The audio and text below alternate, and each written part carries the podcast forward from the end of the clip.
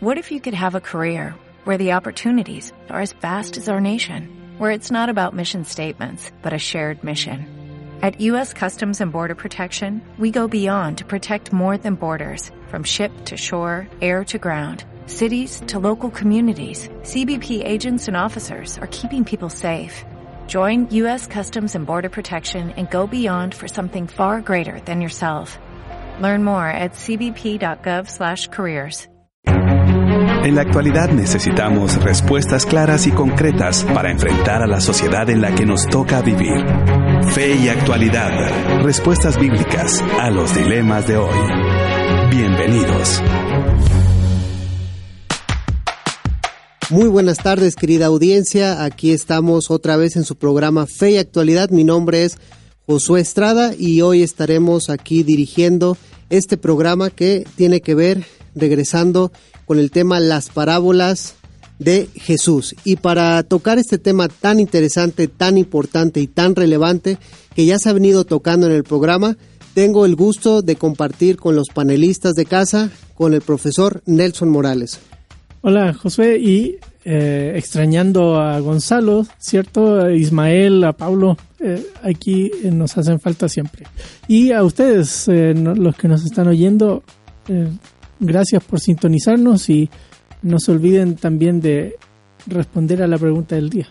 Y como decía el profe Nelson, mandamos un saludo al profesor Gonzalo, al profesor Ismael y al profe Pablo, donde quiera que estén y si nos están escuchando, que todo les esté saliendo muy bien. Pero también tenemos a nuestro panelista, el profesor David Suazo.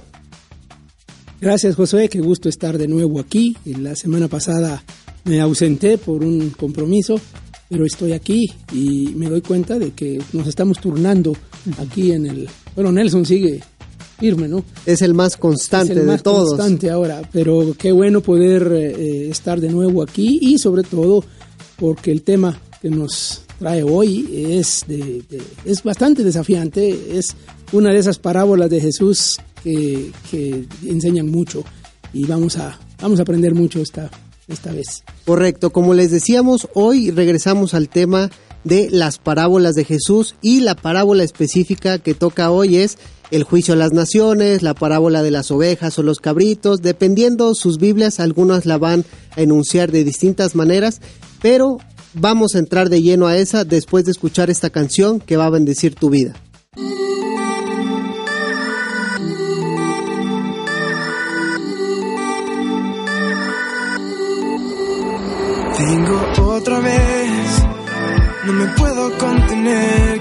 Más de ti, más de ti. Hoy me acercaré, anhelándote Jesús, quiero más de ti, más de ti. Y no hay otro lugar donde quiera estar más que junto a ti en esta vida y la que sigue. Solo te quiero a ti, te quiero ti. Y cada día que yo respire, solo te quiero ti, solo te quiero ti.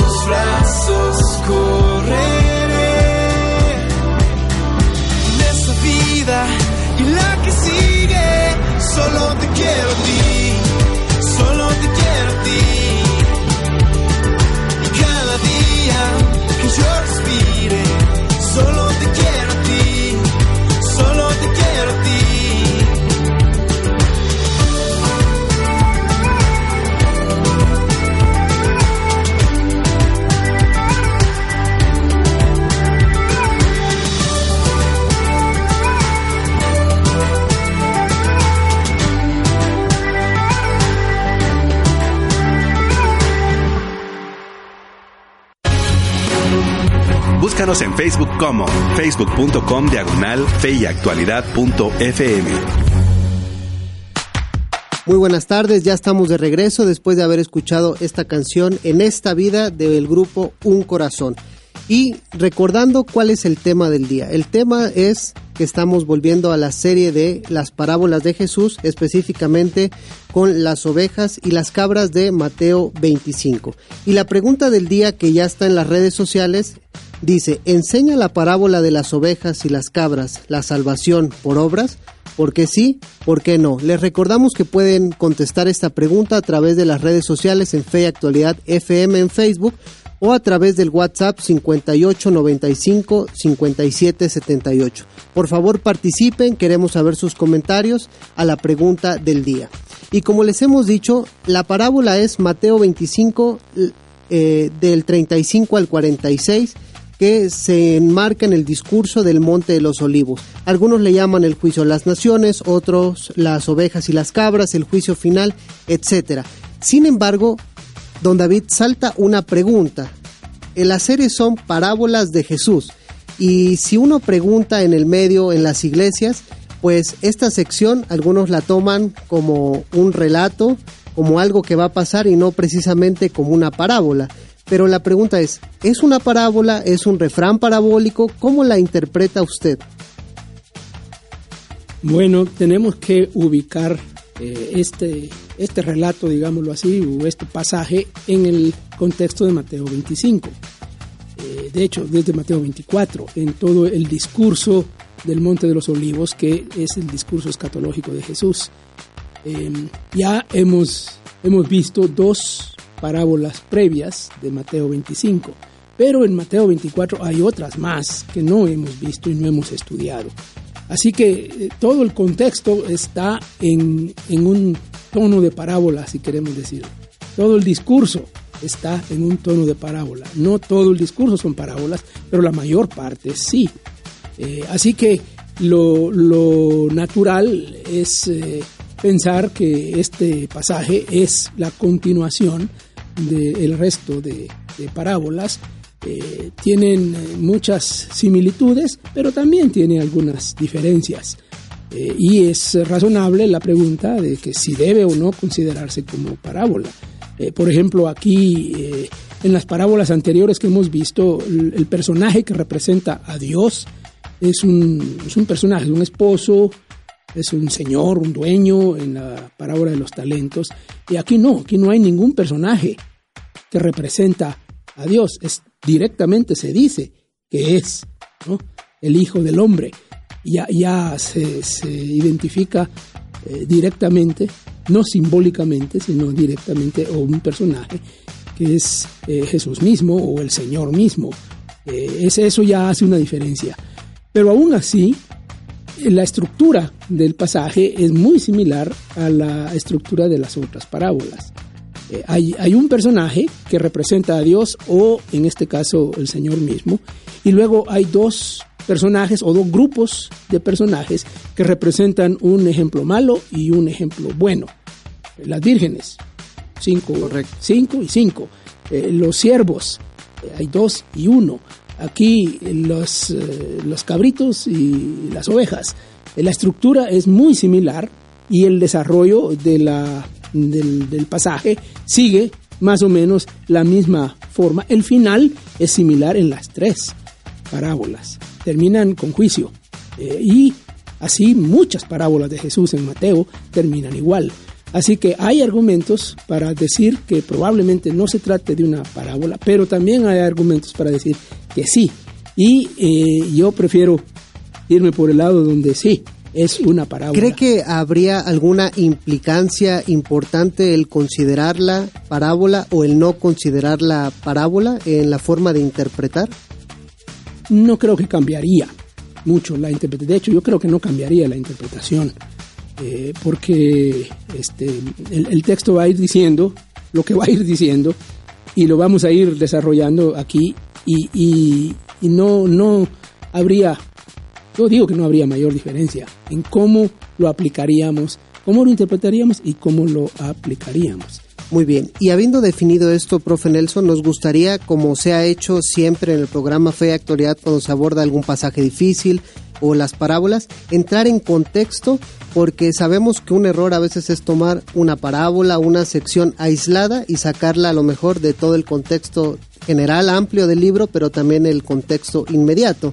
En este sentido, ¿nos puede ubicar en qué contexto está insertada la parábola? Porque llama la atención de que primero está en, el quinto discurso del Monte de los Olivos que empieza en, en, capítulo 24 y ya el mero inicio de la parábola nos ubica en el como en un tema central cuando venga el Hijo del Hombre y eso viene recorriendo todo el capítulo 24 y en el versículo antes de entrar al 25 ya empieza de cómo hay que esperar la venida de Jesús. Entonces, ¿nos podría dar el contexto, por favor? Bueno, acaba de dar el contexto casi todo, pero recordar el contenido del discurso de Mateo 24 y 25, que nace en, la preocupación de los discípulos por eh, las palabras de Jesús a raíz de que él dijo que se iba a destruir la majestuosidad de ese templo que había. Y Jesús les anuncia las cosas que van a pasar hacia el final de los tiempos y, es en ese contexto de la inminencia del final de los tiempos que eh, nacen las parábolas de la vigilancia, que fueron las que estuvimos estudiando hasta hace poco, donde el Señor reiteradamente va eh, animando, exhortando y eh, llamando a la atención a la gente a que el Señor puede venir en cualquier momento y nuestra actitud cada día debe ser la de las personas que se describen ahí como eh, que están preparadas, no importa en qué momento el ladrón aparezca. O en el caso de las vírgenes, de ser sensatas, eh, teniendo el suficiente aceite para eh, esperar esa aparente demora de la venida del Señor. Así que ante ese escenario, el, el Señor nos reta en la parábola del talento a administrar bien los recursos que Él nos da ante la espera que no sabemos en qué momento va a ser. Y, en cada una de esas hay un dejo de advertencia y de esperanza. De esperanza para el vivir cada día, pero también una advertencia a que el Señor va a hacer una evaluación. Y en esta parábola, eh, que, que tiene se ven los componentes de parábola. Eh, es un señor que le habla a, ovejas y cabritas, y las cabritas le responden, y las ovejas también. Así que em, claramente hay metáforas ahí en juego y eh, es lo típico de una, de una parábola. Entonces, eh, en ese diálogo con ellas, el, Señor les va a presentar desafíos, les va a presentar demandas, pero en un escenario concreto. Ya vino el Señor.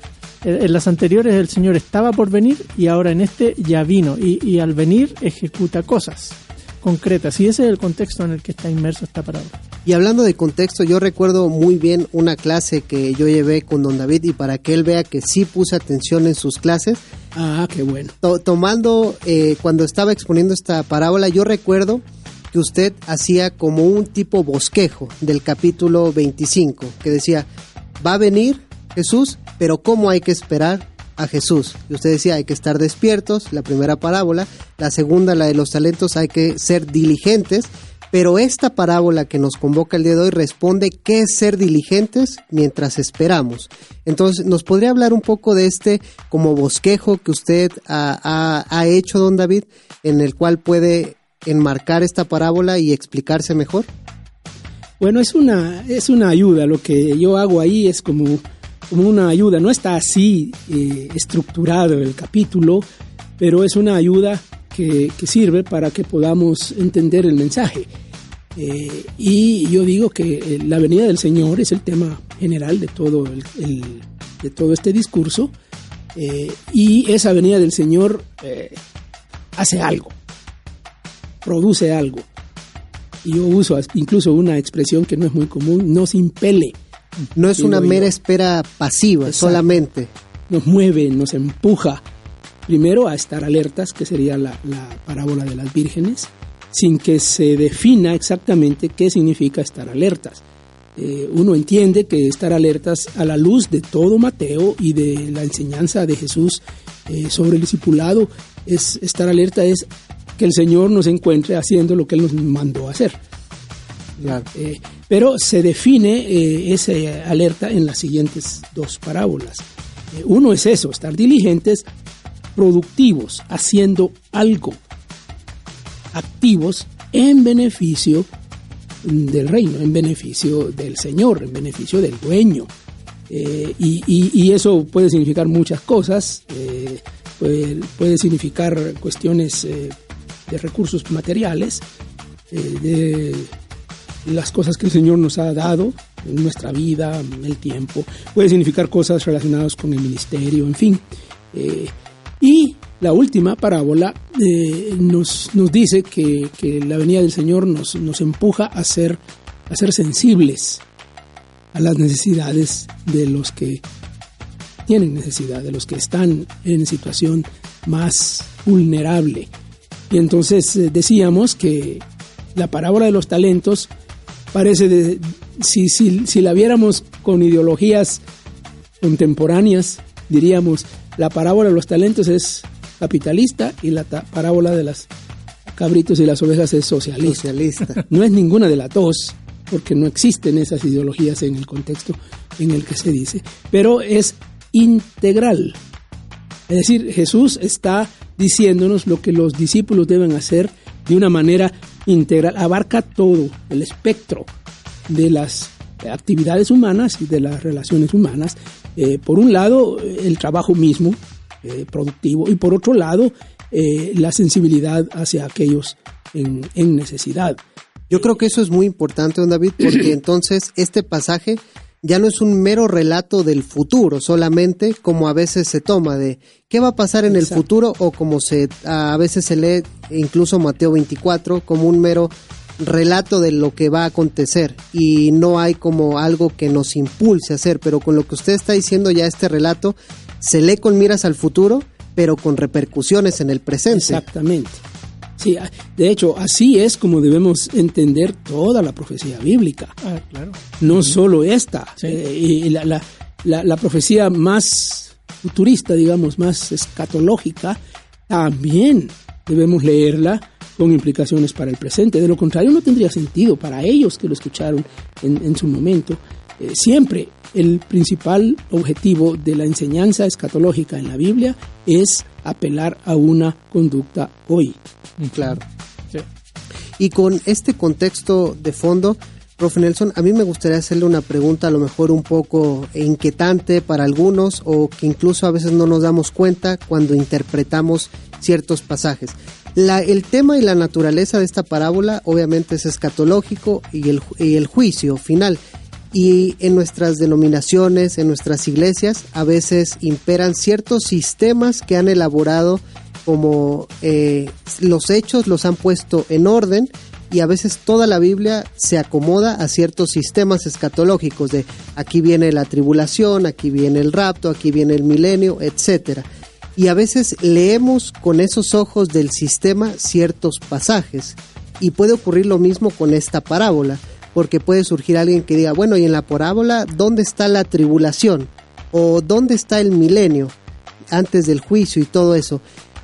¿Qué recomendaciones nos daría o qué eh, advertencias al leer ciertos capítulos donde no encontramos cuestiones de nuestro sistema, pero a veces los queremos imponer al texto? Bueno, hay varias cosas importantes eh, para bases de interpretación que debemos tomar en cuenta. Un asunto eh, tiene que ver con la naturaleza de las parábolas en general cualquier parábola trata el Señor Jesús eh, de enseñar, de, demostrar su, eh, sus ideas eh, en torno a un tema o a un concepto que desarrolla a través del ejemplo. Pero ese ejemplo no pretende en ningún caso ser exhaustivo de todas las posibles aristas que tendría ese concepto. Por ejemplo, aquí estamos hablando de eh, una parábola que describe algo que refleja lo que Jesús hará cuando vuelva.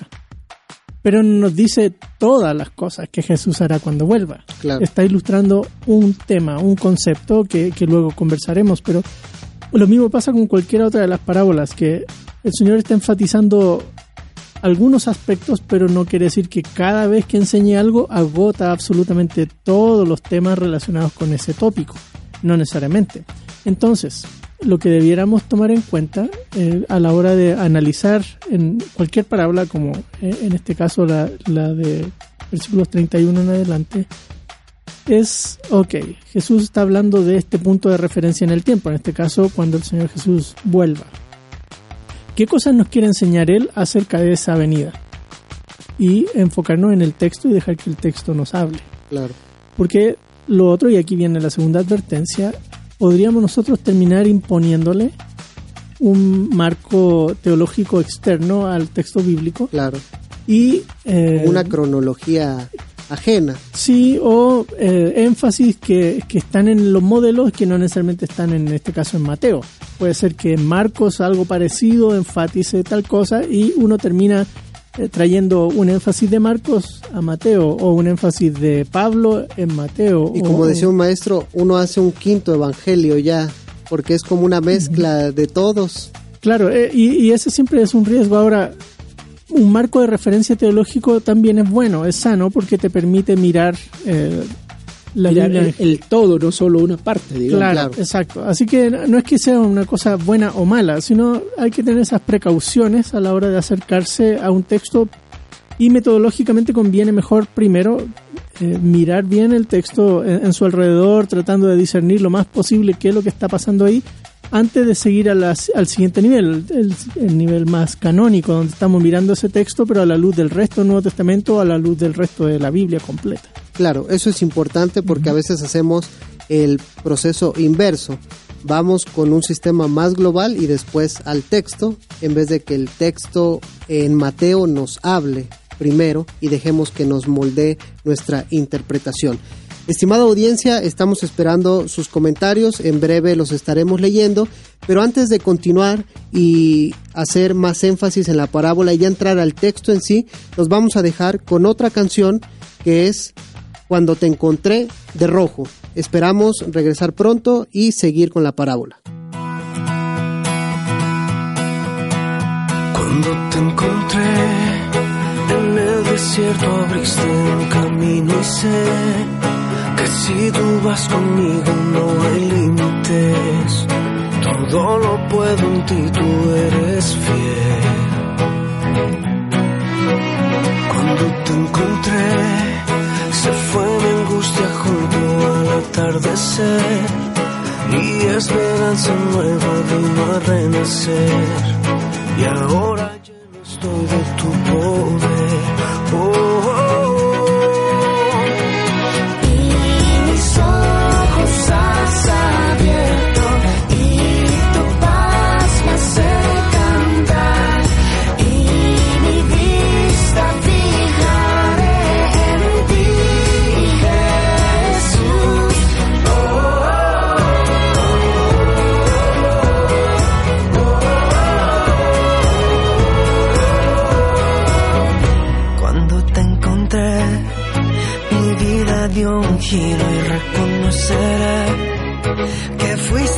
que me encontró y ahora sé que nunca tu amor se acabará.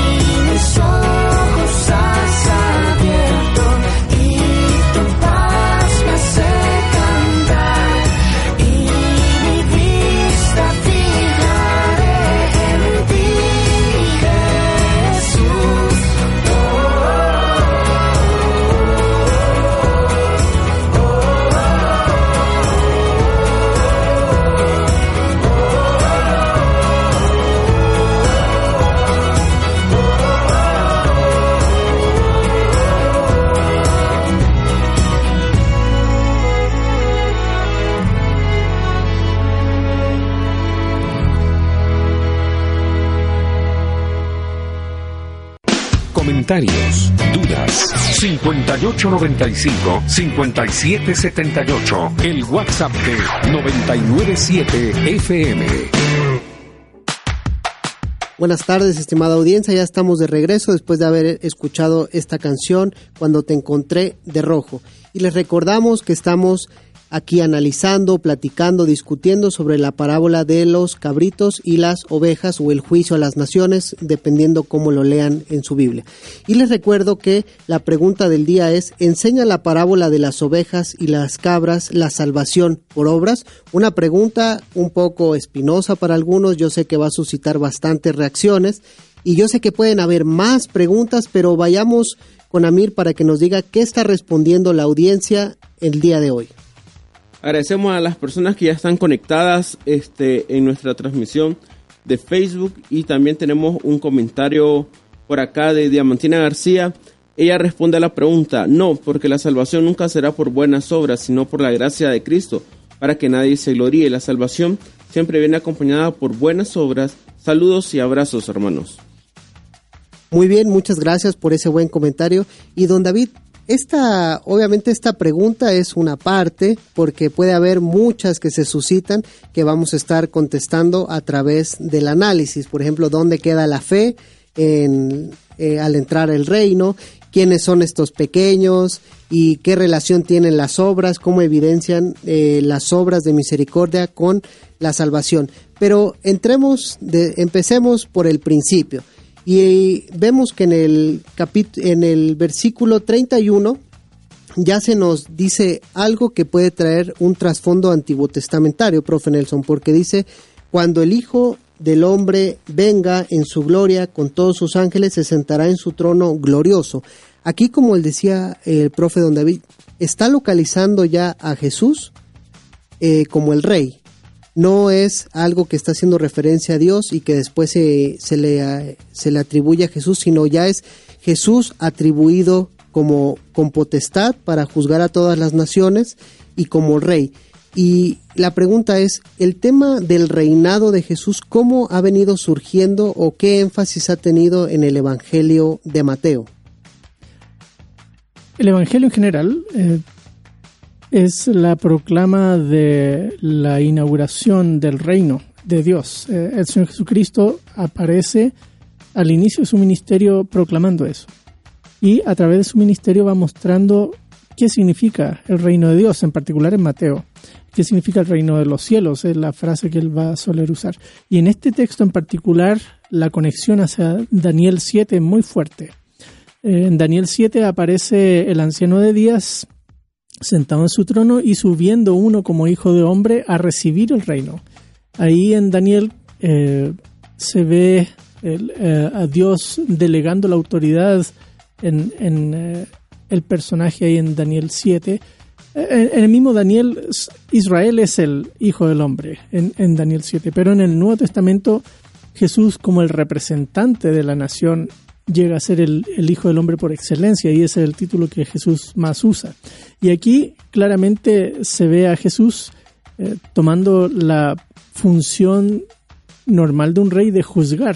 Eh, y, eso es lo que aparece aquí. El Hijo del Hombre, ahora con sus ángeles, eh, clara alusión ahí a Daniel 7, eh, haciendo su función. El Señor ya a través del libro había venido advirtiendo esta fase futura del reino. El reino tiene dos componentes, un, un ya del reino donde el Señor ha inaugurado el reino y demanda de los discípulos que entren al reino eh, y eh, esas demandas van a aflorar de nuevo aquí en, en- la evaluación que el Señor va a hacer.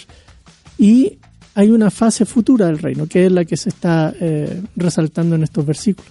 Claro, y también creo que el tema del reinado ha venido resaltando en Mateo, pues desde que del principio en, el, en, en la genealogía de Jesús se traza hasta el rey David, después los magos dicen, venimos a ver al rey de los judíos, incluso, bueno, dice que el reino ya está o está por venir, y también incluso se ocupa este reinado de Jesús se pone en boca de los enemigos, por ejemplo, cuando es eh, crucificado, ponen su condena, eh, que se decía rey de los judíos, cuando le ponen la corona de espinas también, que se burlan de él, este rey de los judíos. Entonces, parece que el tema del reinado es importante en el Evangelio de Mateo y algo un poco descuidado en nuestras teologías, a veces Jesús como rey.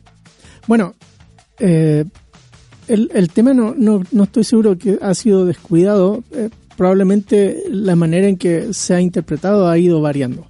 Eh, ¿Qué significa que Jesús reine y en qué sentido reinar?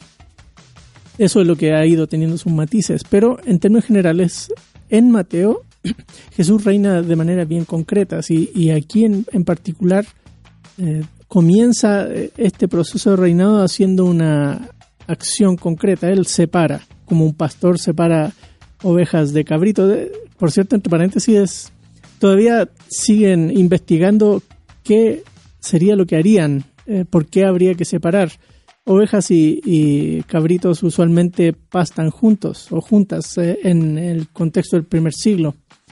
Y algunos han argumentado algunas cosas ahí que podrían eh, reflejar eh, lo que pasa usualmente en el campo, pero la verdad es que no tenemos mucha idea de, por qué razón harían esa distinción. Lo, que sí es claro en el pasaje es que causa sorpresa a tanto las ovejas como los cabritos la razón de por qué él va separando unos de otros y qué constituye cabrito y qué constituye oveja en, en, en estas eh, metáforas aquí. Claro, tenemos algunas alusiones, por ejemplo, a ovejas, como al pueblo de Israel.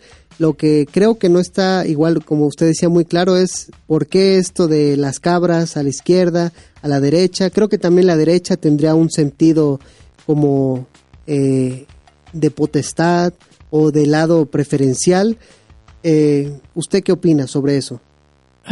Es muy ambiguo y, y- tan poco claro el, tema de por qué uno a la derecha por qué el otro a la izquierda. Eh, en, eh, en Enoch, por ejemplo, en primer Enoch hay un, un juicio a los animales. Ya, Eh, ya salió Enoch Sí. otra vez, sí. Yo, yo iba a preguntar Sí, en la literatura Sí. intertestamentaria, Ah, específicamente claro. en Enoch, ¿qué, qué podemos hay, hay un encontrar? juicio a los animales. Eh, Hay una metáfora bien divertida eh, de las ovejas, eh, que las ovejas viven aquí, viven allá, y, y es una historia de Israel contado desde la perspectiva de ovejas. Y, y al final de la historia, las ovejas también son juzgadas y, eh, y como que la, están a la derecha del trono de, Dios.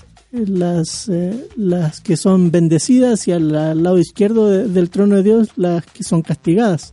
Y también los animales que actuaron, los lobos y otros animales que aparecen en la, en la historia, también son evaluados eh, en las mismas posiciones. Así que coincide aquí derecha e izquierda como derecha sinónimo de, de la, del beneplácito de- de- del rey y la izquierda como eh, la- el área de donde el rey este, está actuando en castigo, sin connotaciones políticas de derecha Claro. e izquierda, por cierto, claro. Y don David, aquí aparece una expresión que es debatida o cuando uno lee los comentarios discuten acerca de todas las naciones. ¿A qué se podrá estar refiriendo Mateo? Porque algunos dicen todas las naciones exceptuando a los cristianos, todas las naciones exceptuando a los judíos, dependiendo el uso que se, que se tome de naciones. ¿Qué, ¿Qué sentido le podemos dar que estarán ante él todas las naciones? Bueno, antes de entrar en eso, quiero referirme un poco a lo que Nelson estaba comentando hace un ratito, eh, de cabritos y ovejas y, y por qué la distinción si, recuerdan eh, los oyentes y los que nos ven, hemos estado hablando de que a lo largo del Evangelio de Mateo, Jesús está haciendo unas, hace distinciones a lo largo de todo el, capítulo.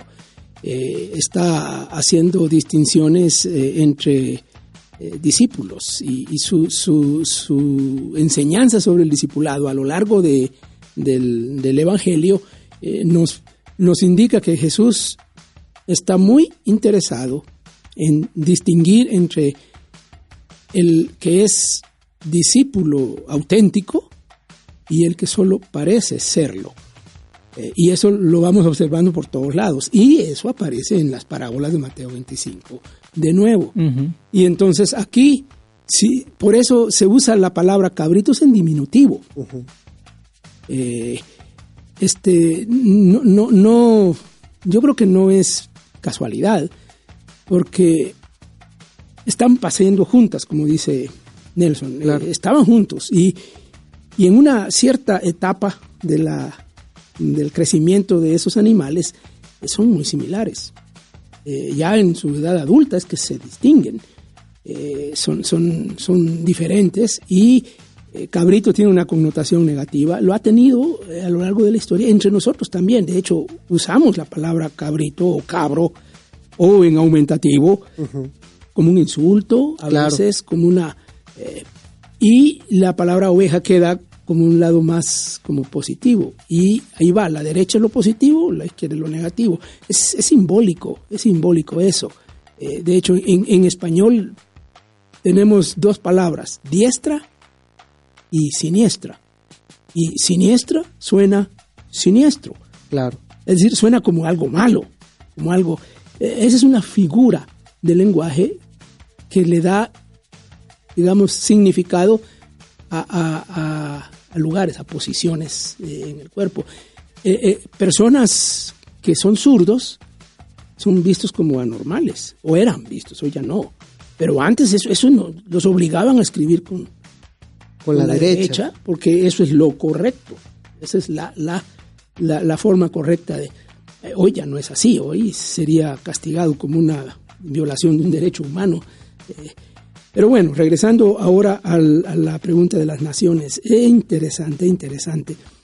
Hay eh, interpretaciones que dicen que las naciones aquí son entidades geopolíticas, que se refiere a naciones como las conocemos hoy, ¿verdad? Este, Guatemala, El Salvador, Honduras, Estados Unidos, Inglaterra, naciones eh, en el sentido geopolítico. Geopolítico eh, moderno. Geopolítico moderno, sí. Claro. Eh, que, se, entenderían así. eso, eso no está presente en el texto. de hecho, el texto creo que resalta que se juzga a las personas en particular que conforman las naciones.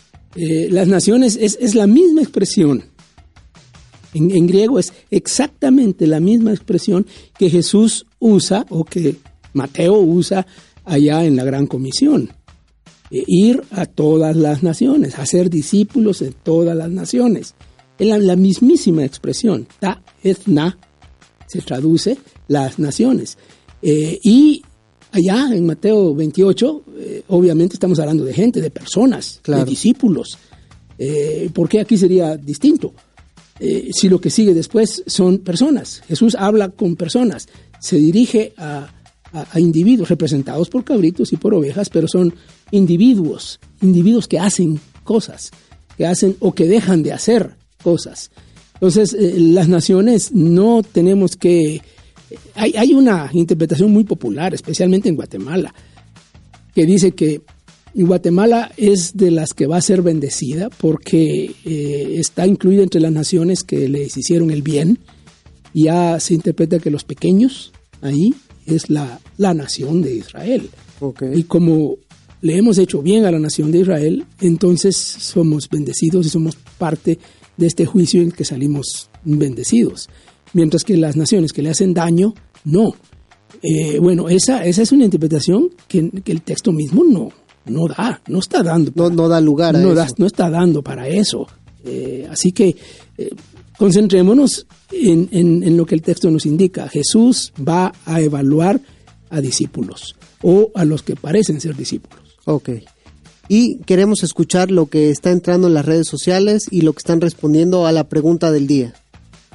En Instagram nuestro amigo Sergio nos comenta, no, creo que habla de las obras como frutos de salvación, aunque también es el juicio del Hijo del Hombre en el tribunal donde cada quien será recompensado según su, obra.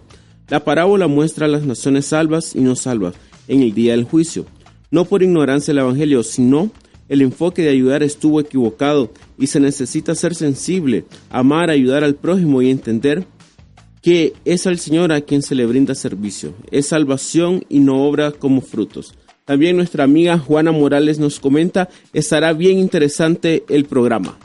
Bueno, pues sigamos conectados para ver qué sigue diciendo la parábola y qué siguen diciendo también nuestros maestros en la interpretación. Y profesor Nelson, ahora después de que analizamos estos primeros pasajes, entramos creo que a lo que mucha gente quiere analizar, las obras con respecto a la salvación o aquí a la, a la heredad. Porque el versículo 34 dice que entonces dirá el rey a los que estén a su derecha, vengan ustedes a quienes mi padre ha bendecido, reciban su herencia, el reino preparado para ustedes desde la creación del mundo. Pero el versículo 35 empieza con una conjunción. ¿Por qué? Porque tuve hambre y ustedes me dieron de, bueno, tuve hambre, me dieron de comer, fui forastero, me dieron alojamiento y enumera una serie de buenos actos que hicieron que parece dar a entender el texto de que a raíz de esos buenos actos es que estos discípulos verdaderos están teniendo cabida en el reino o en la heredad o han sido bendecidos por el Padre. Um, bueno, antes de entrar a, a ese detalle, retomando un poco el, el concepto. Recuerden, este 25 es parte del discurso desde el 24, ¿cierto? Y eh, al inicio del, del discurso del capítulo 24, en el versículo 9, se habla de que los eh, mensajeros, los discípulos, eh, van a sufrir eh, por su proclama. Y una de las cosas que dice el versículo 9 es que serán odiados de todas las naciones. Y usa la misma expresión, pantata ethne, eh, en, en griego, todas las naciones. Pero luego en el versículo 14 dice que el evangelio del reino se predicará en todo el mundo como testimonio de nuevo A todas, a las, todas naciones. las naciones, pantata esne.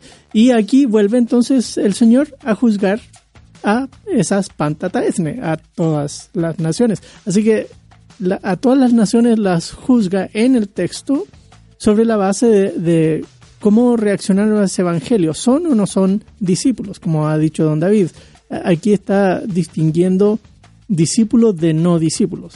Claro. Y, y el- lo que, si ustedes tienen su texto ahí a la mano y, y están leyendo, van a darse cuenta que el tema no pasa exactamente por hacer o no hacer, sino por la sorpresa que tanto ovejas como cabritos tienen eh, eh, cuando van a responder, ah, ¿cuándo?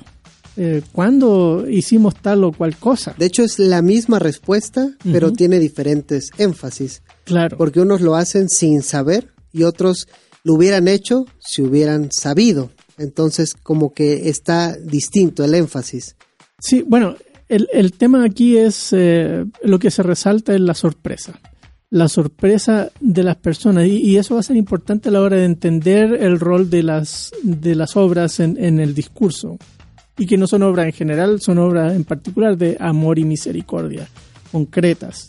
Um, de personas que, que están en, en eh, opresión, en, en, en situación de, de limitación, eh, enfermos, forasteros, migrantes, um, perseguidos, hambrientos. hambrientos. Eh, y el, el Señor los evalúa sobre la base de porque a, a- a tal persona a mí lo hicisteis. Eh, y no es ah, si yo hubiese sabido que era, que era el rey, entonces lo habría hecho, porque eh, de nuevo la motivación por las cuales uno hace las cosas resurge. Eh, porque antes el Señor ya les había dicho en otra de sus enseñanzas que algunos van a decir, pero Señor, si en tu nombre hicimos esto, aquello y aquello, y Él les va a decir, apartado de mí, no os conozco. Así que el, tema no, no, es tanto de hacer o no hacer, sino que hay detrás eh, que lleva a la persona a hacer las cosas.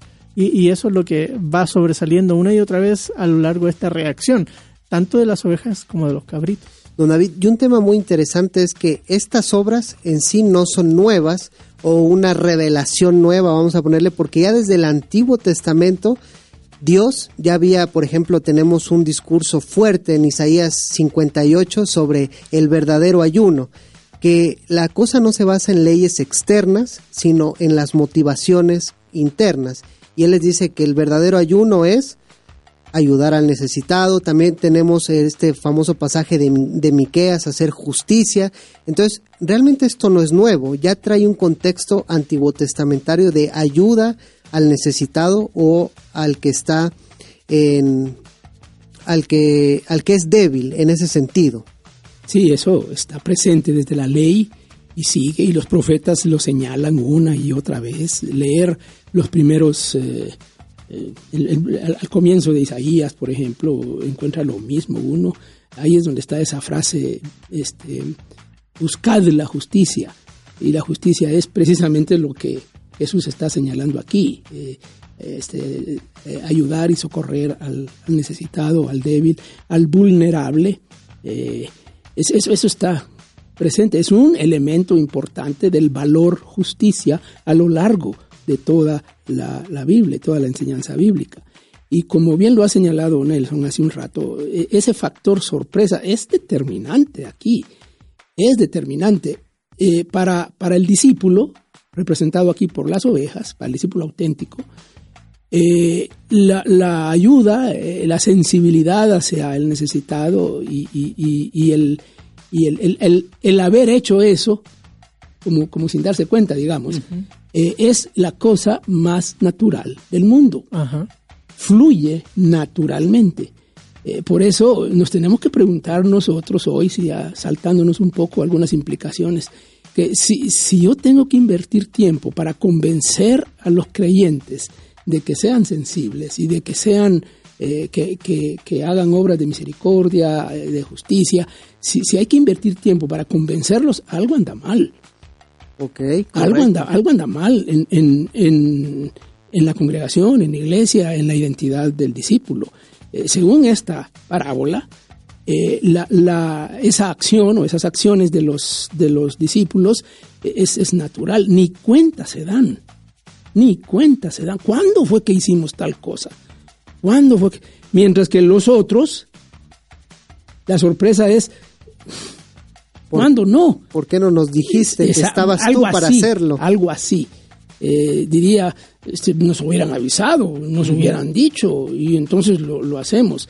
Eh, ahí es, un, criterio que nos puede servir para, para entender el mensaje del, de esta parábola, pero para entender también la identidad del, para evaluarnos hoy en día evaluarnos nosotros mismos porque a veces necesitamos que nos estén diciendo esto debemos hacer esto no pero como bien recalcaban ustedes dos es algo natural que fluye del discípulo naturalmente de hacer las obras porque sabe que las tiene que hacer o porque es como su deber, vamos a ponerle cristiano, hacerlo y no necesita que alguien le esté diciendo, mira, tienes que hacer esto porque eso es de cristiano. Bueno, podríamos decirlo así, como ya lo hemos dicho en, las otras parábolas. Eh, este, o eres productivo o no eres discípulo.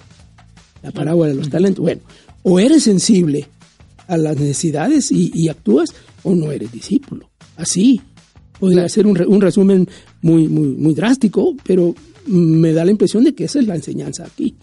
Y, por ejemplo, tocando el tema de la ética, profe, y, profe Nelson, y usted acaba de dar un coloquio sobre ética del Nuevo Testamento, en una de esas partes tocó las motivaciones como un elemento central.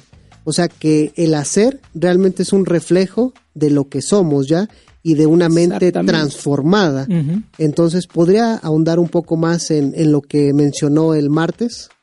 No me acuerdo qué dije el martes a esta altura de la vida, pero este sí, el, el tema está aquí, lo que tú acabas de mencionar eh, es, eh, es patente no solo en este texto, pero eh, en términos generales al Señor le interesa que hagamos cosas, pero no le interesa que hagamos cosas por cualquier razón. Por eso eh, en, esa otra parábola donde le dice... um, por ejemplo, cuando toma un niño y dice, cualquiera que, recibe un niño sirve al Señor, a, Jesús. O en, el otro caso, cuando le dice ah, en la parábola, en tu nombre hicimos tal o cual cosa, y él va a decir, apartados de mí no os conozco. Porque no, es tanto el, el, hacer por hacer, porque ese sería un, tema que, bueno, e- eso da para reflexionar en, nosotros hoy, que, que nos queda para la iglesia. Pero el verdadero discípulo de manera espontánea, se supone, y es lo que Jesús está llamando a través de, su enseñanza, y Mateo lo, lo capta al ponerlo aquí en, en- como en el clímax de las enseñanzas de Jesús, justo antes de que él mismo muestre con su muerte eh, al siguiente capítulo, en el versículo, en el capítulo 26, eh, con su muerte el Señor va a mostrar eh, qué significa servir a los demás, qué, significa eh, hacer las cosas con la profunda sinceridad y actitud correcta de amor y compasión. Así que este desafío sigue haciendo ecos a cada generación de discípulos que miramos las enseñanzas del Señor y somos confrontados con ellas. Claro, eso es muy importante. Y, don David, aquí viene una palabra que también ha causado, y profe Nelson ha causado, y puede ser tema de debate eh, académico, incluso en las iglesias, que a quiénes se está refiriendo estos mis hermanos o el más pequeño de mis hermanos, porque se ha debatido, son todos los cristianos o también se ha dicho toda persona necesitada o los misioneros cristianos también en este en el contexto algunos lo han localizado en el contexto de Mateo o quiénes son estos pequeños hermanos según Mateo Bueno, aquí tenemos que eh, regresar a un tema que comentamos al comienzo del programa, eh, que es la, la- la visión del texto con ojos de un sistema eh, que, que ya está establecido y ya está eh, como prefijado, como que ya nos, nos condiciona para ver, eh, ya eso nos ha condicionado para ver naciones como entidades geopolíticas. Entonces de ahí derivamos que los pequeños eh, son los representantes de la nación débil. Se ha interpretado que es Israel. Claro. Los pequeños es la nación de Israel y que es de- dependiendo de cómo se trate a Israel, así es como el Señor nos va a evaluar. Ya dijimos que el texto no da, no da para eso. Eh, pero tenemos que reconocer que la expresión pequeños, eh, sí, en algún momento podría referirse a, a los judíos o a Israel. Pero en Mateo, los pequeños parecen ser los, los siervos del Señor en funciones, yendo. Eh, se usa esa expresión cuando Jesús eh, manda a sus discípulos en la misión eh, y, y es de, de- de- de la gente que está, digamos, en servicio. Los, Claro. seríamos, serían lo- los, los ministros cristianos, los misioneros, los que están en servicio. Eh, los discípulos en misión, si queremos usar la expresión más general. Y ya leímos Mateo 24, que aparece el tema del sufrimiento como parte de la misión de los discípulos. Jesús ha hablado del sufrimiento, ha hablado de que los discípulos en misión van a sufrir, van a estar hambrientos, van a Claro. estar desnudos, van a estar en la cárcel, van a estar... Y la historia nos muestra que, Claro. eso, que eso efectivamente ha sucedido. Así que en primer lugar, pero no exclusivamente, Claro, no, digo yo. no tenemos que elegir una interpretación exclusiva y excluir a los, a En, los en demás. primer lugar, creo que esos son los pequeños. Pero, como hemos visto en otros casos, eh, hay un legítimo, eh, una, una- una legítima interpolación o, eh, ex- eh, digamos, exportar eso más lejos. Y ahí viene un, un concepto que se desarrolla en la teología, eh, se ha desarrollado en la teología en general, pero se desarrolló principalmente en la teología latinoamericana, el concepto del Cristo ignoto. Eh, es un concepto técnico que significa Cristo en los pobres. Claro. Realmente eso es lo que ha significado, Cristo en los pobres. Y cualquier ayuda que se hace a los pobres, cualquiera que sean los pobres, donde quiera que están, aunque no sean cristianos ni nada que ver, estamos sirviendo al mismo Señor. Eh, bueno, esa es una interpretación que va eh, un poco más, más lejos de lo que el texto nos permite, pero nos ayuda a reflexionar sobre el tema del servicio, adentro y afuera, que eso está presente también en las enseñanzas de Jesús y de los apóstoles. Eh, así que comenzamos por ver los, a los discípulos en misión. Claro. Pero la justicia, la misericordia eh, se extiende, Se extiende más a allá todo de eso. el necesitado. Nadie queda fuera de la benevolencia cristiana en este sentido. Y, profe Nelson, el lenguaje que ocupa Jesús es muy parecido al que se menciona en Mateo 10, cuando manda a los discípulos a predicar de cualquiera que los recibe, me recibe a mí, y aquí dice cualquiera que hace estas cosas, las, las hace para mí. Sí, bueno, yo iba justo a leer esos versículos porque van en línea con lo que don David estaba diciendo. El que os recibe a vosotros, a mí me recibe, y el que me recibe a mí, recibe al que me envió. Eh, el que recibe a un profeta como profeta recibirá recompensa de profeta, y el que recibe a un justo como justo recibirá recompensa de justo. Y cualquiera que como, dis- como discípulo dé de beber, eh, aunque sea solo un vaso de agua fría uno de estos pequeños, en verdad os digo que no perderá su recompensa. Eh, Está un poco en línea con eso.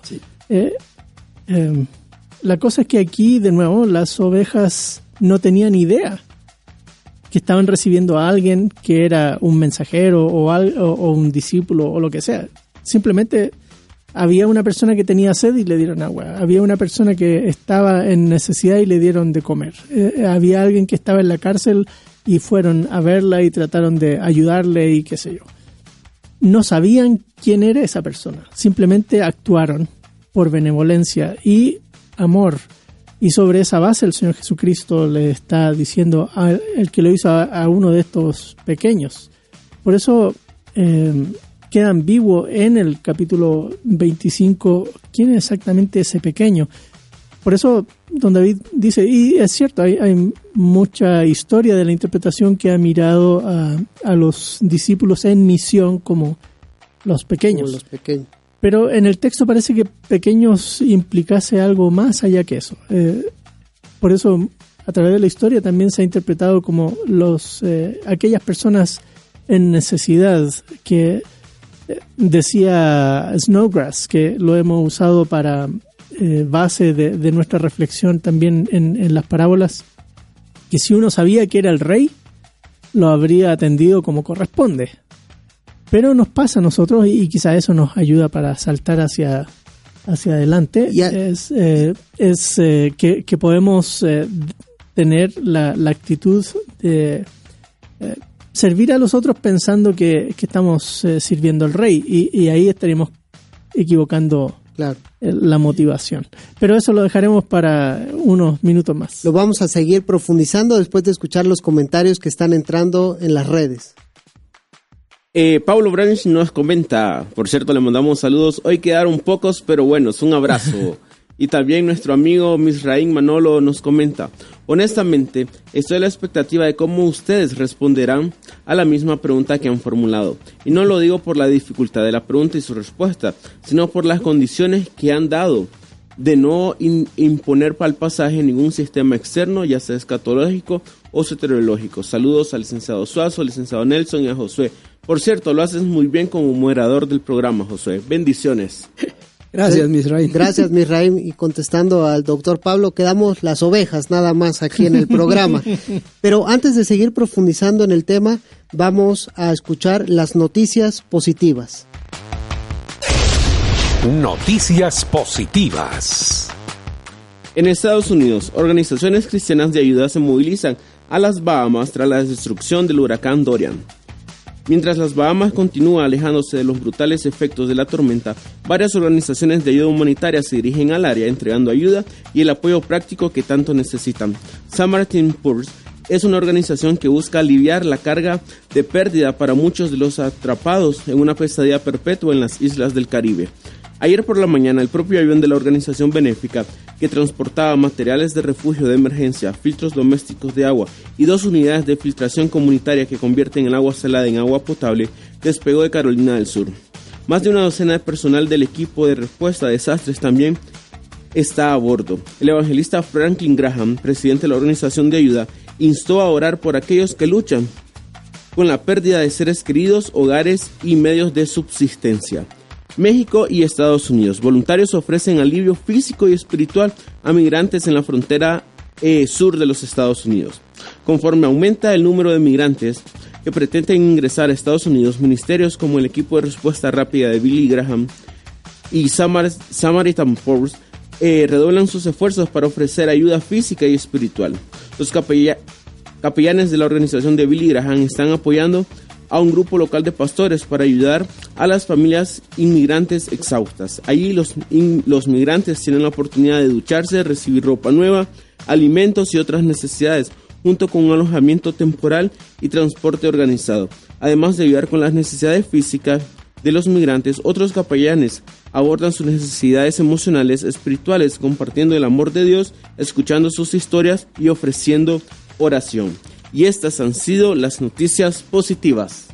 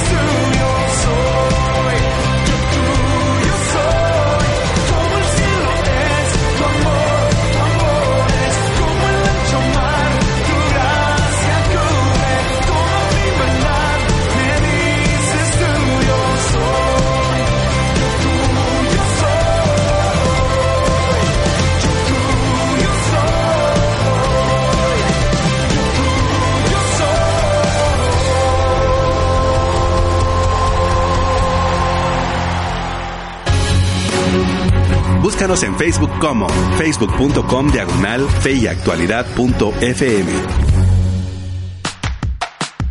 Muy buenas tardes, querida audiencia. Ya estamos de regreso y les queremos recordar que ya está publicada la primera parte de los apuntes de la ponencia del doctor Nelson Morales que dio sobre ética del Nuevo Testamento. Ya las pueden encontrar en el blog del Instituto Crux, ingresando a institutocrux.org y ahí van a ver el espacio donde dice blog y es el último escrito que se ha subido y la segunda parte se estará publicando mañana. Les recomendamos mucho leer porque tiene mucha relación con lo que se está tocando ahora, profe Nelson, sobre la ética, sobre que el verdadero discípulo refleja a través de lo que hace en este sentido, y es lo que hemos venido tocando de las obras, no son lo que da la salvación, sino más bien es un reflejo de una mente renovada y de alguien que ha sido transformado y es un verdadero discípulo.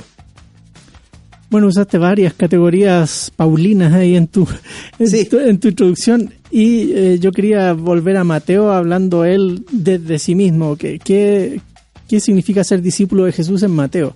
Y, eso va a ayudarnos a, quitar esa tensión de, de, de fe versus obras. Claro, sí, porque en Mateo el discípulo es el, buen árbol se conoce por sus frutos.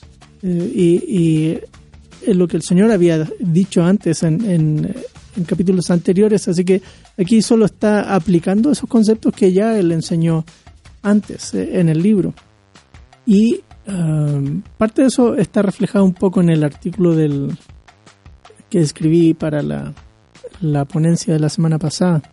Eh, por cierto, entre paréntesis, eh, aquí un pequeño anuncio publicitario. El, el, martes próximo, ahí en el Seminario Teológico Centroamericano, desde siete y media de la mañana hasta 5 de la tarde, estaremos presentando una, un congreso sobre buenas nuevas desde América Latina, se llama, y eh, varios académicos de distintos lugares de América Latina están viniendo para participar en presentando ponencias sobre implicaciones del Evangelio y están todos cordialmente invitados. Si nos están oyendo y quieren participar, pueden eh, entrar a la página del Centro Núñez Taylor y ahí anotarse eh, que quieren participar. Tiene un costo de 50 quetzales eh, y también pueden llegar ese mismo día ahí en probablemente habrá algo de espacio todavía para el congreso. Y algunas de las ponencias, y lo menciono porque algunas de las ponencias hablan precisamente de estos aspectos, eh, las demandas éticas del Evangelio. Y siempre está la, pregunta medio paulina de, si las obras, la gracia, y pues eso está bien, eh, son buenas preguntas paulinas.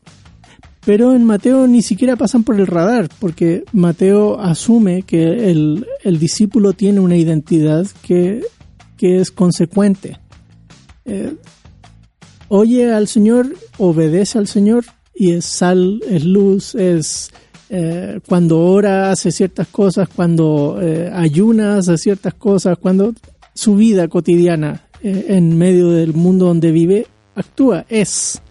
Y aquí no ha cambiado, sigue siendo la misma tónica. Así que el Señor ha ilustrado eso con las distintas parábolas previas a, a, este estos versículos del, del, mismo capítulo 25. Por ejemplo, no se pregunta cómo se distinguen las eh, sensatas de las insensatas eh, al principio. Es que unas tenían aceite y las otras no.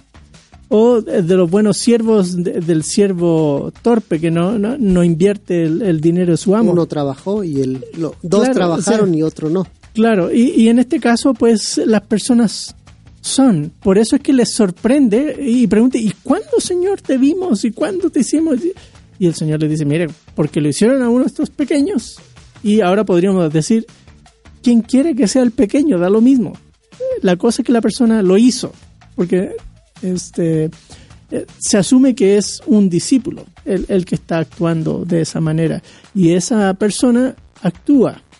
Quien quiera que sea el que está al frente, uno podría pensar, eh, en categorías eh, que aparecen luego en las cartas eh, del Nuevo Testamento que debemos hacer el bien a todos, mayormente a los de la familia de la fe, por ejemplo. Claro.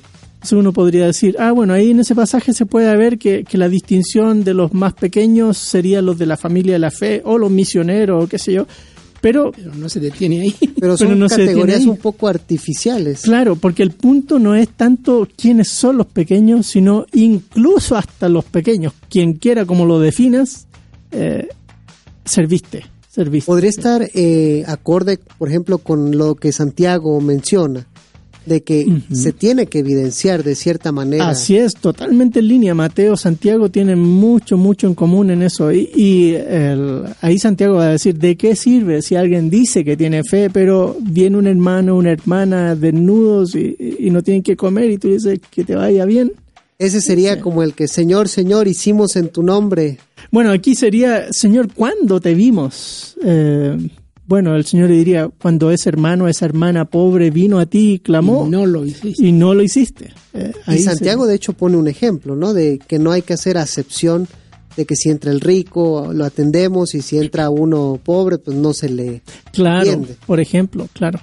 Entonces, es muy interesante todo esto, don David, porque ya vimos que es importante las interpretaciones, pero nuestras interpretaciones o el definir algunos pequeños detalles donde luego nos estamos concentrando y debatiendo, eh, no tenemos que ser excluyentes en este sentido de, bueno, estos son los pequeños y los demás quedan fuera de hacer el bien, porque al último, pues uno lo hace sin hacer esas distinciones y se ve en las respuestas, ¿no? Eh, Sí, ya como Nelson lo ha subrayado y lo hemos subrayado a lo largo de, de estas parábolas de Mateo 25, eh, Jesús, Jesús está recalcando la identidad, la identidad del discípulo, lo que ya se dijo, se, es, se es discípulo. Y uno encuentra esas frases a lo largo del, del Evangelio de Mateo, desde el Sermón del Monte, por sus frutos los conoceréis, por ejemplo, que Jesús menciona allá. Y, y uno puede preguntarse cuáles frutos. Bueno, aquí están. Estos son unos frutos. Y hay muchos otros más que se mencionan a lo largo de Mateo, incluso en el propio Sermón del Monte. Eh, hay, hay una identidad que se, se ve, que se, se observa. Y, y lo dijimos ahí cuando estábamos estudiando el Sermón del Monte, al final del Sermón del Monte, al fin de cuentas, lo que, lo que ve el Señor es, es la obediencia. La obediencia es el criterio para definir si una persona es o no es. Claro. Eso es lo que dice, así termina Jesús el Sermón del Monte. El que oye estas palabras mías las hace. y las hace, eh, eh, eh, ese es el discípulo. Entonces, la pregunta que lanzamos, de hecho, es una pregunta media me- con trampa, digamos. Claro. Porque obliga a los oyentes a pensar en términos que no necesariamente están en esta parábola, eh, pero que sí está en el imaginario de las personas, de las gentes, que piensan casi siempre en términos de, bueno, soteriológicos. Eh, ¿Se, se salva o no se salva? ¿Se salva así o se salva así?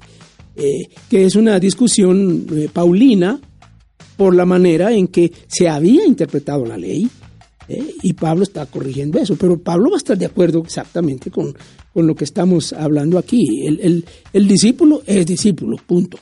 Claro. Y, y eso solo es una muestra. Serían ¿De qué diferentes es? énfasis, en el sentido de Pablo enfatiza ciertas cosas, Mateo otra, pero no hay que tratar como de mezclar todo al mismo tiempo. O este nublar el- la discusión, porque aquí finalmente lo que eh, Mateo nos deja a nosotros es el Señor va a hacer un veredicto, va a hacer una evaluación de las personas. No de lo que dicen las personas que son, sino de lo que realmente son. Y, eso va a venir en cualquier momento, como ladrón en la noche. El Señor va a venir. Eh, ¿Qué componentes tiene esa venida? Si está en pedazos, si eso, esto otro, es totalmente secundario para la discusión de Jesús en este pasaje. Eh, va a llegar el día en que el Señor Jesucristo va a venir como el Hijo del Hombre y se va a sentar en su trono de gloria con sus ángeles, ¿cierto? Y Él va a distinguir. Algunas personas dicen, mire, ¿y entonces eh, los pequeños eh, son juzgados en este tribunal o no son juzgados? Pues el pequeño cae en la misma categoría de todos los demás. Un pequeño puede servir a otros pequeños. Claro. Y, y- y al ser un discípulo genuino de Jesús va a, a servir, va a ayudar, va a estar sensible a la necesidad de, de los demás.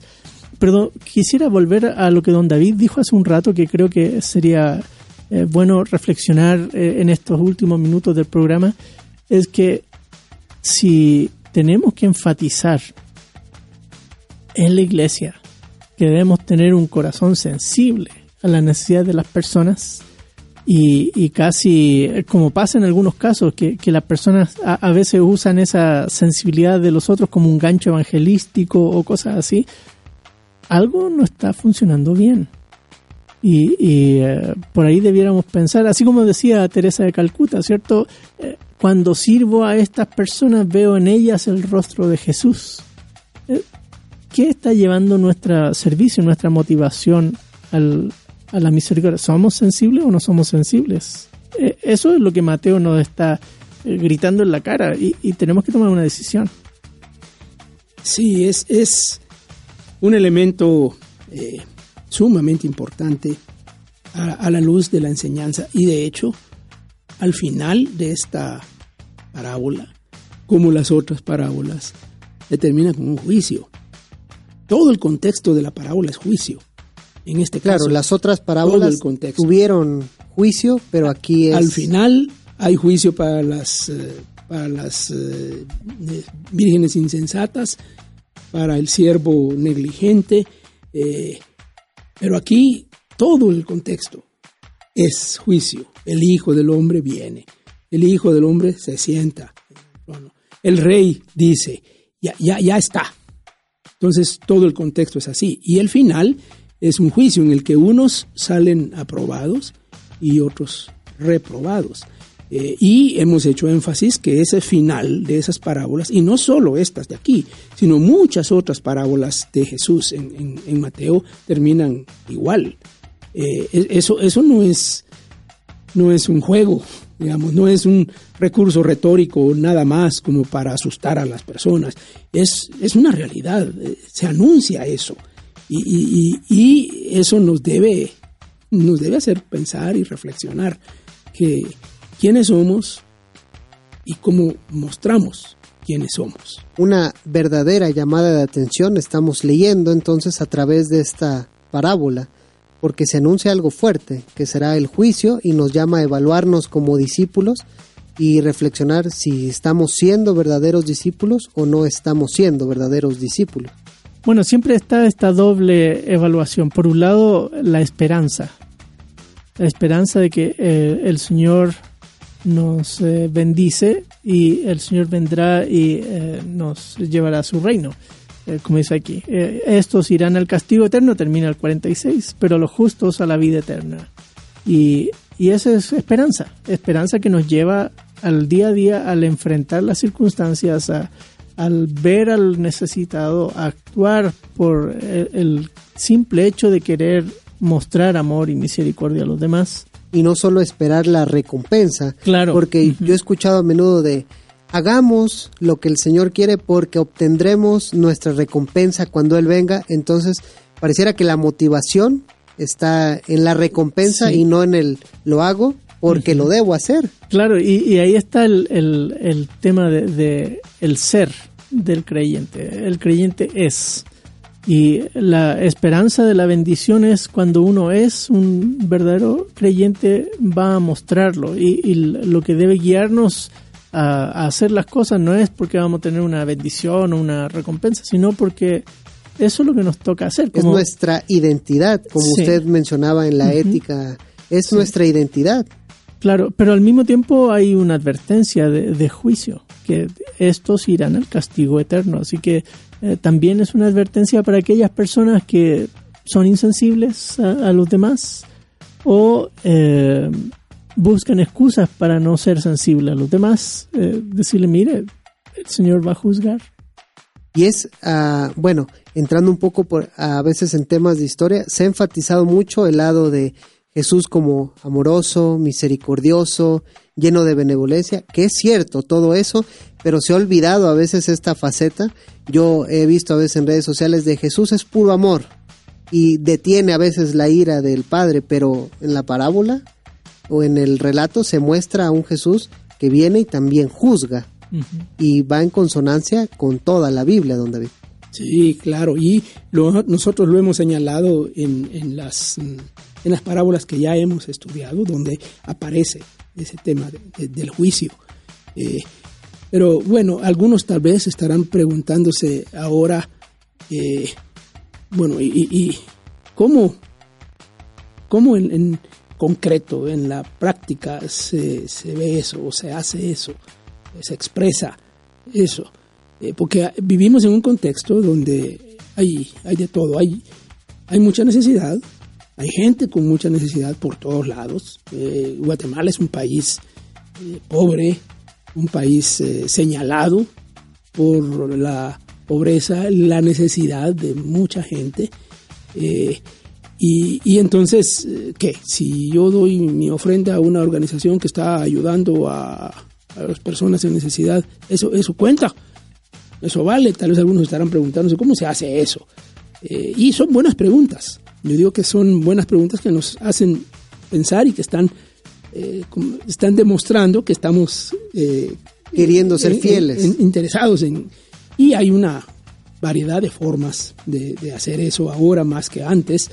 Eh, el punto no es tanto por dónde, con quién, a, a dónde. El punto es eh, si eso fluye naturalmente o, o- o tengo que tengo que repensarlo demasiado, tengo que cuestionarlo. Hay quienes cuestionan, no, es que no hay que ayudar porque solo estamos eh, promoviendo más la dependencia y más la pobreza.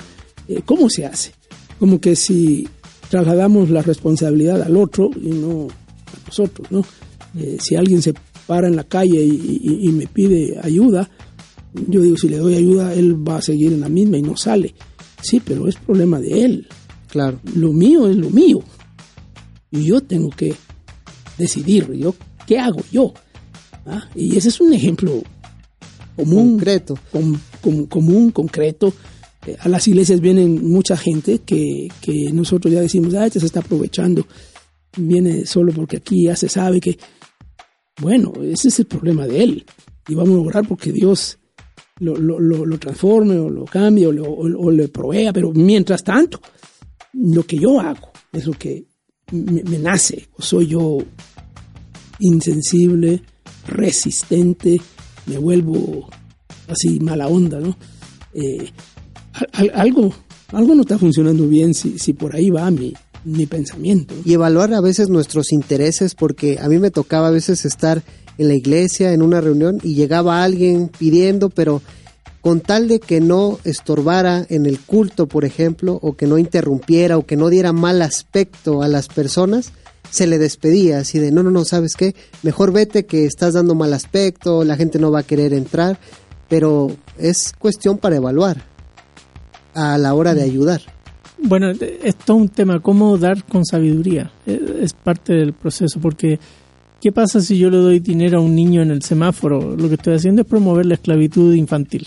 Eh, o sea, me hago cómplice de- de- del, del sistema.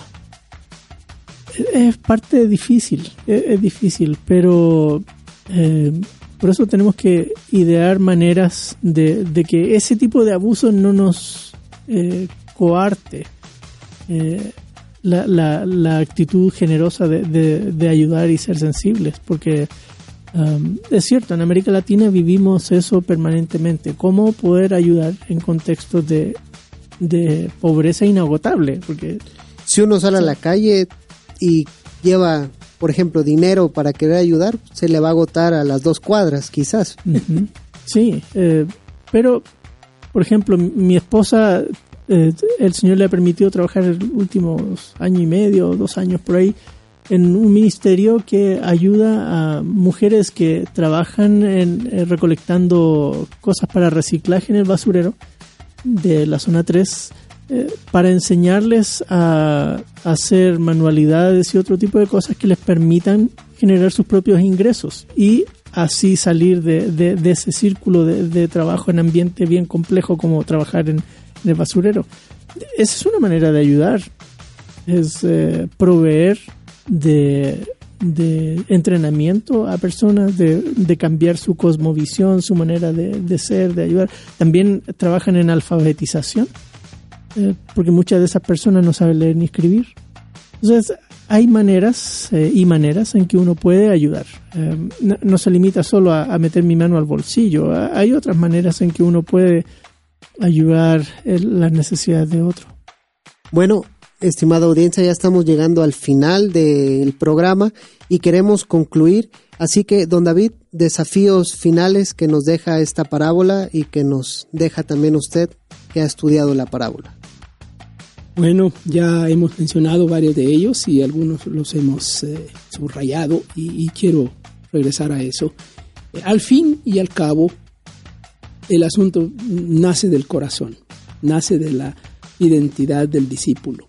Eh, ahí, ahí comienza todo. Y, la obediencia eh, como el criterio para medir y determinar la autenticidad de un discípulo. Y esto que Jesús menciona aquí es eh, una, forma muy concreta, pero bastante concreta. La descripción que Jesús hace no puede ser más explícita y más concreta. Hambre, sed, desnudez, eh, este, prisión, eh, todo eso son cosas reales, pero también significan, sí, también representan todo tipo de necesidad. Eh, podemos estar vistiendo a alguien no solamente porque le damos ropa, sino porque le estamos enseñando claro. a, a, a, trabajar, por ejemplo, o a, que se reconozca a sí mismo como una persona productiva y, y en fin, hay, hay, puede, puede, ir más allá de lo, de lo puramente literal que está ahí. Y afortunadamente hoy hay muchas maneras de hacerlo, hay muchas organizaciones, hay muchas personas, hay es, es, hoy no hay, no hay, no hay excusa pues. Uh -huh. Se puede ayudar por muchos lados. ¿Desafíos finales, profe Nelson? Quisiera terminar leyendo eh, una frase que, que, me impactó mucho en, en, el libro de Snowgrass eh, sobre este texto. Él dice, el juicio evidenciado en esta narrativa no, no pregunta si una persona ha acumulado X número de eh, actos eh, de misericordia, sino que pregunta qué tipo de persona eres. La identidad siempre es el asunto. Eh, si, si tú eres una persona caracterizada por el amor y la misericordia evidenciada en, la, en el reino del Señor, o eres eh, una persona caracterizada porque no tienes preocupación por aquellos en necesidad.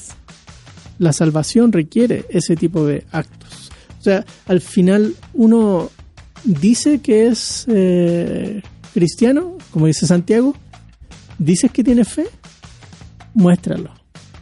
Muéstralo. Y, y, y la, las motivaciones son las que nos van a guiar. Igual yo quisiera terminar con una frase, pero antes vamos a leer los comentarios que siguen entrando. Saludamos a las personas que han estado eh, pendientes de nuestro programa y Eric Trigueros nos comenta, bendiciones, excelente enseñanza. Bueno, hay una frase de Leon Morris que a mí me impactó mucho, que es con la que quisiera terminar, que dice, todo el que esté en necesidad debe ser objeto de benevolencia cristiana. Estimada audiencia, gracias por sintonizarnos, gracias por su paciencia, por estar atentos, por sus comentarios. Esperamos que hayan podido reflexionar, haya sido de ayuda, haya sido de bendición la enseñanza y recuerden que el próximo jueves estaremos otra vez aquí reflexionando más acerca de la palabra de Dios. Dios los bendiga. En la actualidad necesitamos respuestas claras y concretas para enfrentar a la sociedad en la que nos toca vivir. Fe y actualidad. Respuestas bíblicas a los dilemas de hoy. Hasta la próxima emisión. Esta es una producción de iRadios Guatemala Centroamérica. As a new Western Union customer, you can enjoy a $0 transfer fee on your first international online money transfer. Send money to your family and friends back home the fast, easy, and reliable way. Visit westernunion.com or download our app today to get started, and your first transfer fee is on us. FX gains apply, not available for credit cards and transfers to Cuba. Services offered by Western Union Financial Services Inc. and MLS 906983 or Western Union International Services LLC and MLS 906985.